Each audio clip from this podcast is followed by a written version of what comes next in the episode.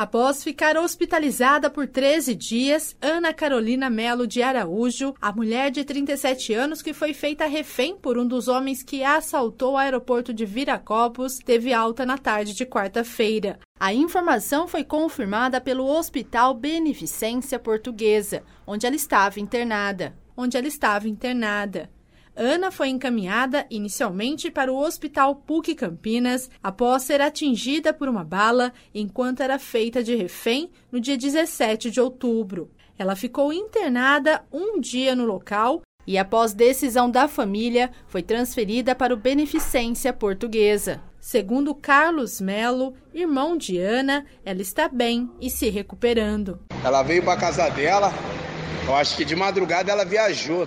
Tá lá para Minas. Carlos ainda relata como tem sido a rotina da família após o ocorrido. Nossa, fiquei cinco dias sem dormir. Minha mãe sofreu pra caramba com nós. Minha mãe foi minha mãe e meu pai. Em momento nenhum eu achei que ela ia morrer.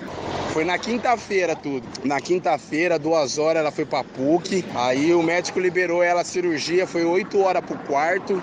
Aí, beleza, deu a notícia para nós. A notícia que o médico deu para nós. Ela tem 24 horas. E eu forte. O povo chorando, eu, segura, segura. Quase dando força pra minha mãe. Na sexta-feira, né, foi, foi visita. Aí o médico falou que ela abriu o olho 8 horas. Olha, tudo coisa de Deus mesmo.